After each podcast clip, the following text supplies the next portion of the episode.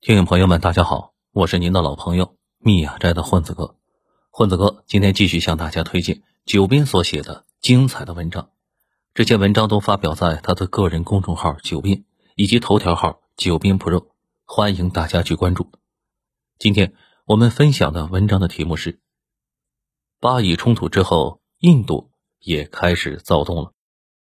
发表时间：二零二三年十一月七日。不知道大家注意到没有？上次俄罗斯进攻乌克兰的时候，印度疯了似的支持俄罗斯。他们的脑回路呢，倒也不复杂。一方面，印度和俄罗斯呢属于传统盟友，关系好了上百年，经历了沙俄、苏联，还有现在的俄罗斯，铁杆盟友嘛，那必须得强力支持。另一方面呢，也是因为乌克兰跟巴基斯坦实在是太像了。乌克兰和俄罗斯以前在苏联下面混，印度和巴基斯坦在英属印度下混。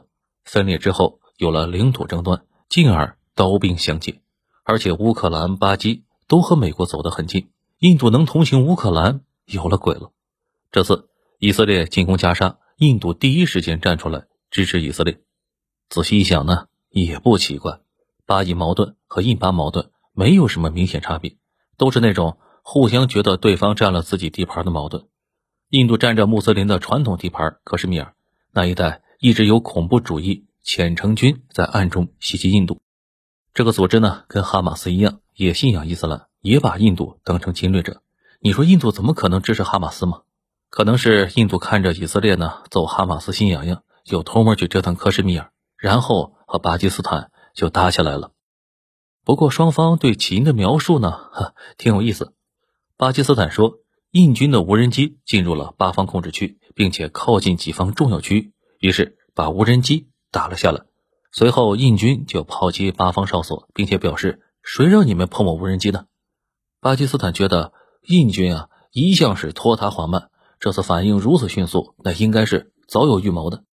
印军的说法呢完全不同，他们发现有巴方武装人员渗透到印控区，于是派出了部队打击，双方发生了交火，而且是巴方先对印方哨所开火的，印军这才反击的。而袭击印军呢？就是上文我们提到的虔诚军，这个虔诚军的名声啊很大，和哈马斯非常像。当初印巴分治的时候，克什米尔地区绝大部分居民都是穆斯林，按理说是要被分到巴基斯坦的。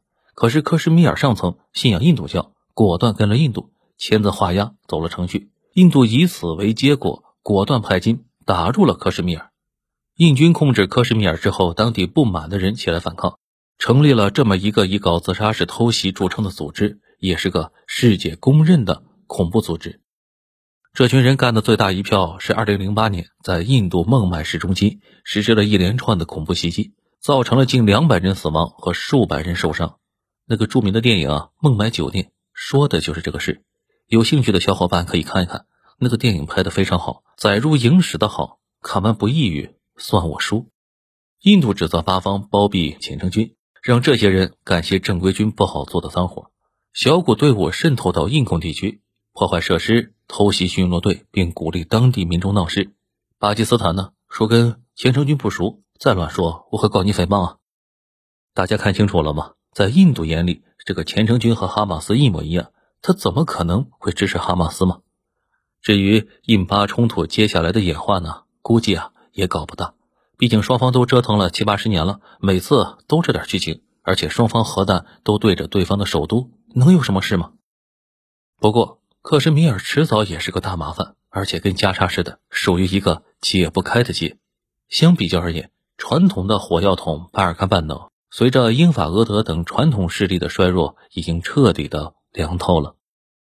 大家提起克什米尔，自然就会想到印巴这个地方呢，其实是三国占领。并且三方都觉得自己占的少了，对面一方或者两方侵占了自己的固有领土。那您问了，为什么是三国杀呢？不错，这第三国就是我们。只是相比起印巴的烈度，我们在当地的冲突没有那么严重。大家这两年没少听说班公湖、阿克塞金，其实都在克什米尔这一带。可能小伙伴会说，那里闹的还不严重啊？那要看跟谁比啊？印巴之间可是几十万部队几十年在那儿对峙呢，而且动不动就用重炮轰对方。中印之间相对温和克制的多，前线士兵主要列装了冷兵器，明显都想避免事态升级。只要这个共识不变，那边呢就闹不大。印度这两年另一个做法也有特色，就跟广西精神小伙械斗前一定要先架开手机开直播，要求老铁双击火箭一样。印度那边稍微有点什么事儿，第一时间就带着直播设备跑过来现场喊麦，客观上进一步降低了冲突烈度。另一层面呢，也说明印度确实不占优势。克什米尔的中国部分基本是人类非常不适合生存的环境，只有很少的人口。中巴边界甚至矗立着世界第二高峰乔戈里峰，中国设置的哨所基本都在五千米之上，环境艰苦程度可想而知了。但是无论如何都不会有一点松懈，主要也是我们确实没办法。这地方呢，是我们联系巴基斯坦，进而联系阿富汗、伊朗、中东和中亚的通道，属于“一带一路”的重要节点。但问题是，这地方离印度核心区太近了，从克什米尔山区南下，轻松可以到达印度河平原。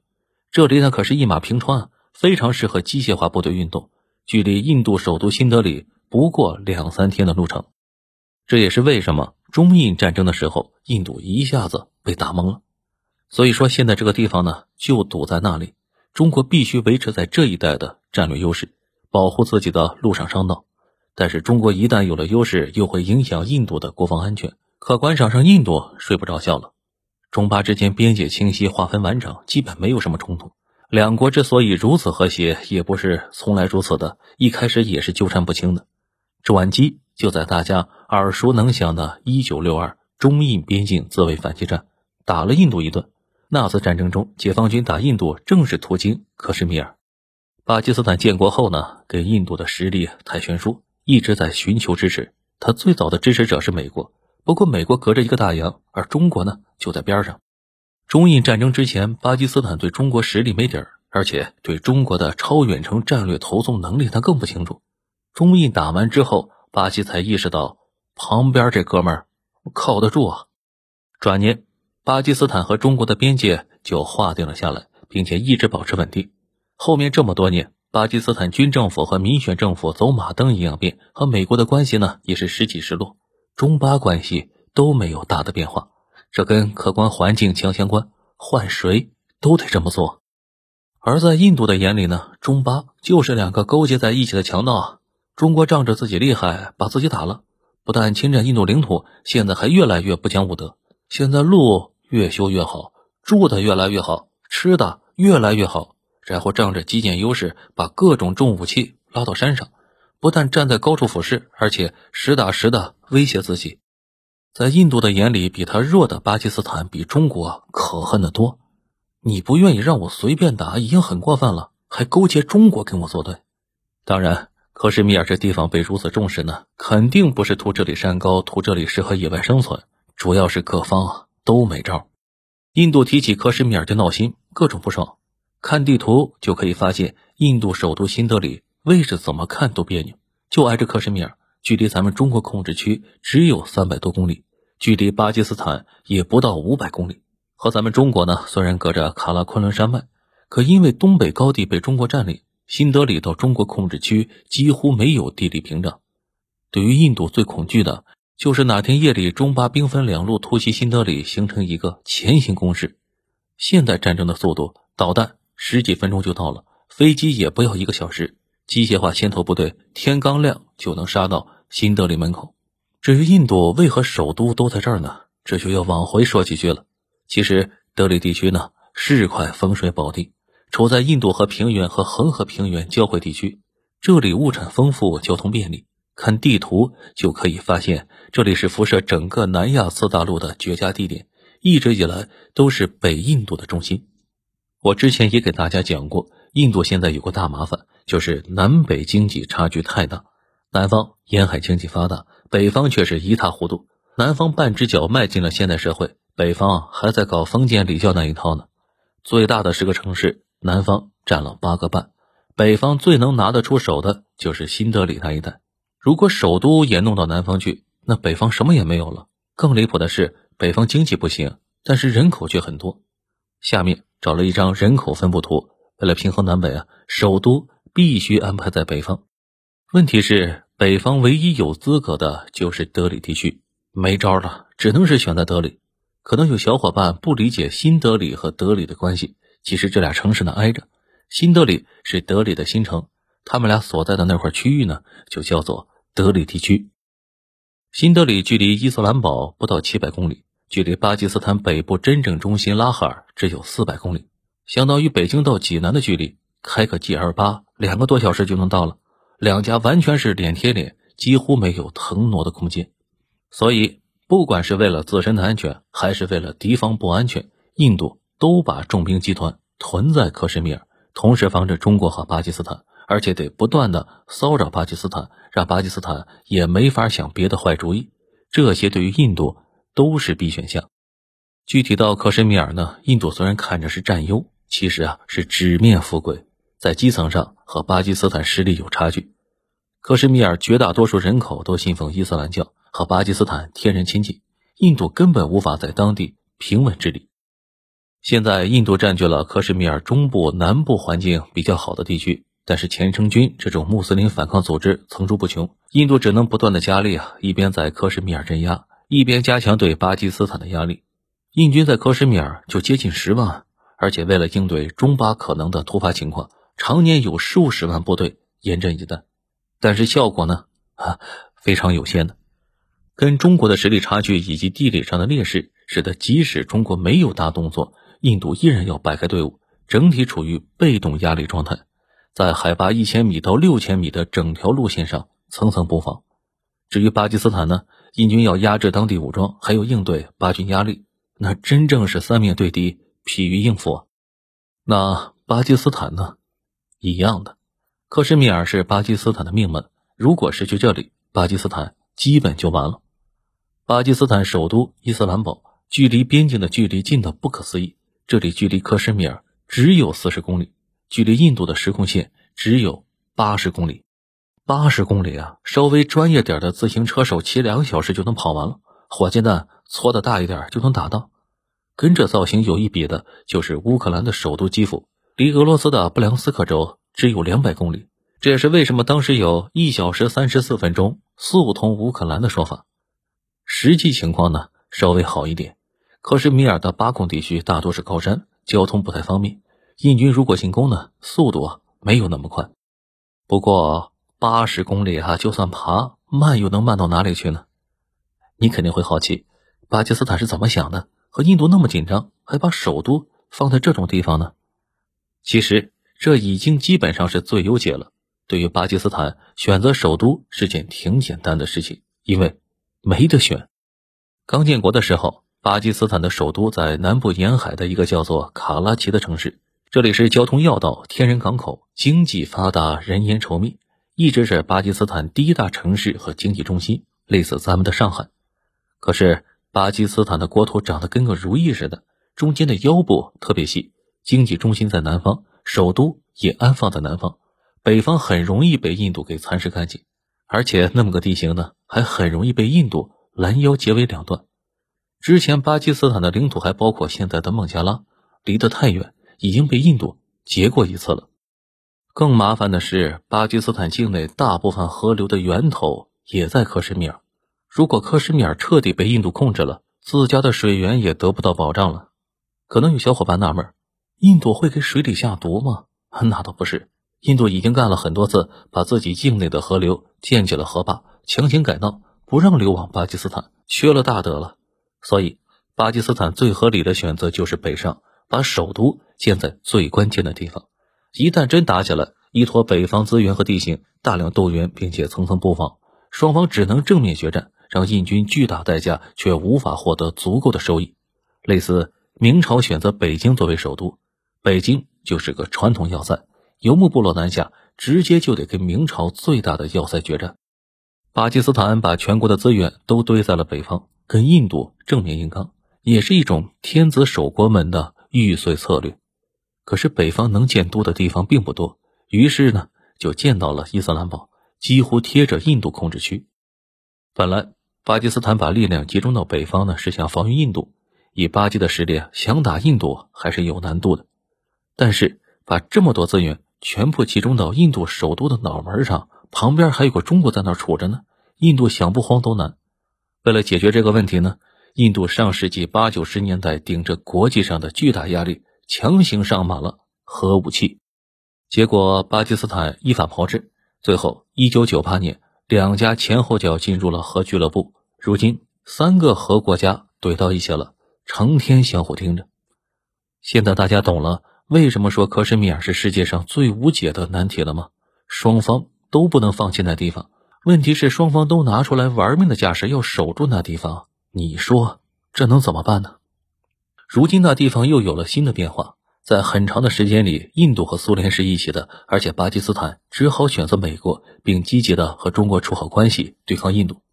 俄罗斯和印度的关系，之前的文章里面咱们介绍过，已经维持了上百年。早在还没有印度的时候，俄国人就和印度民族主义者关系不错，后来一直属于传统盟友。每次出了事，他们俩都要坚定的相互声援。大家知道吗？俄罗斯和苏联对其他兄弟的态度呢，一直不太好，类似老子跟儿子，你不听我话，我就打你。大家知道华约吗？本来呢是想用华约对抗北约的，不过华约没有打过任何一个北约国家，只揍联盟内部的兄弟，谁不服就揍谁，甚至还威胁过咱们呢。但是苏联和后来的俄罗斯对印度一直很不错。从来都是有事说事不会动不动剑拔弩张，更没有搞过军事威胁。美国呢一直想拉拢印度，可是又拉拢不动，于是和巴基斯坦走到了一起。长期以来，巴军的主要装备和训练都依靠美军，经常可以获得先进的武器装备，经济上也与美国关系密切。这也是为什么印度和巴基斯坦的实力差距非常非常大，印度却没能吃了巴基。一方面，在国际上，中美都罩着巴基。另一方面，巴基的武器比印度先进一些。历次战争中，如果没有空军优势，巴基斯坦早完了。很多人觉得印度跟中国关系不好，应该和西方不错。哎，这就没谱了。他跟西方更尿不到一个壶里去。前段时间刚跟加拿大闹翻了，而印美关系在冷战中就起起伏伏，大多时候都不怎么样。随着中国的崛起，印度和美国的关系明显好转了。但问题在于，印美关系中还有一大一小两个问题。小问题是俄罗斯、印度不愿意，也不可能切割，美国也不方便为此强迫印度。俄罗斯被制裁后，做中间商赚差价、风生水起的，那不就是印度吗？欧美整体不闻不问。大问题呢是巴基斯坦，美国在这几十年里一直想撮合印度和巴基斯坦，甚至卖给巴基的武器呢，也要求巴基只能用于自卫，不能进攻。所以。美国希望印巴能和好，一起对抗中国。这也是为什么特朗普在的时候呢，跑去印度喊话了，公然说美国和巴基斯坦是兄弟。大概意思是这样的：给我老特一面子啊，我兄弟就是你兄弟，你们别打了。现场人山人海，却突然沉默，很快就发出呼声，让他滚。主要啊，也是那个死结，领土问题一般在建国的时候好处理，越往后越麻烦，慢慢就成了一个死结。现代国家又都是民族国家，谁敢说某块领土我们不要了？谁也不敢啊！在这样的背景下，克什米尔那事儿啊，几乎无解。不过说了这么多，大家也看出来了最关键的那个问题：印度和巴基斯坦他们俩现在的这个状态，对我们来说实在是太重要了。大家可以设想一下，他们哪天突然说，从此以后克什米尔解决了。双方按照现在的实际控制线划定国界，今后再也不闹了，那可就真麻烦了。因为他们俩现在都是美国的哥们儿，接下来会发生什么，大家也就知道了吧？我们的西部出口就被堵死了。所以说，现在这种一直闹却不大打的状态，刚刚好。很多人呢，最近都在拿这张图说事，说世界陷入了动荡。其实我没有记错的话，这几个地方二十多年前就这个烂样吗？二十年前，巴以就在那儿打，而且不仅加沙在打，约旦河西岸也在打，反倒是现在的烈度下来了。那时候，印度和巴基也在打，互相还在克什米尔各种核试验。缅甸和叙利亚那更是两个烂地方，好像从来都没有消停过。唯一不一样的是，俄乌这俩二十多年前还没开打，不过那个时候俄罗斯在跟车臣打，惨烈程度丝毫不亚于现在的俄乌战争啊。此外，还有南美的毒枭、美国的枪击、东欧的地下人口市场、东南亚的黑工，从来没有停过。那时候赵本山不就有一句话吗？国外全部乱套，风景这边独好。所以我一直说，并不是世界变乱了，而是新媒体崛起之后，大家被信息轰炸的更多了。其实最近一百年整体趋势就是冲突烈度在不断变低的过程。毕竟就在几十年前，超级大国都直接下场作战的，如今更多的是代理人战争和局部冲突。整体而言，每次被信息集中轰炸一波，就有一群人呢彻底再也不看这类新闻，因为今后就会发现是千篇一律，进而产生于谦他爹的那种感觉：眼窝浅、心善，看不得穷人，把他们。全给我轰走吧！至于柯什米尔这种呢，悲观的讲，他确实是今后很多年的火药桶；乐观的讲，哪天他要不是了，咱们反而有点麻烦了。好了，文章到这里就结束了，感谢九编老师的这篇文章。正在收听节目的朋友们，您对克什米尔领土争端问题的历史都有哪些了解呢？可以把您的了解分享到评论区。这里是有声专辑《九编》里面的故事，是由作者九编授权的公号文章的独家音频发布方。如果你喜欢这个专辑呢，请转评赞给一个，并把它分享给您的朋友们。如果您能给这个专辑一个五星好评的话，那将是对作者和主播的最大的鼓励和支持。在这里插播一句，混子哥的新专辑《逻辑学入门》已经上架更新了。通过每一期精炼的小文章。让你了解一个逻辑学的知识点，很有意思。希望大家去订阅、收听，给一个五星好评，并把它分享给您的朋友或家人们。感谢大家的支持，我们下期节目再会。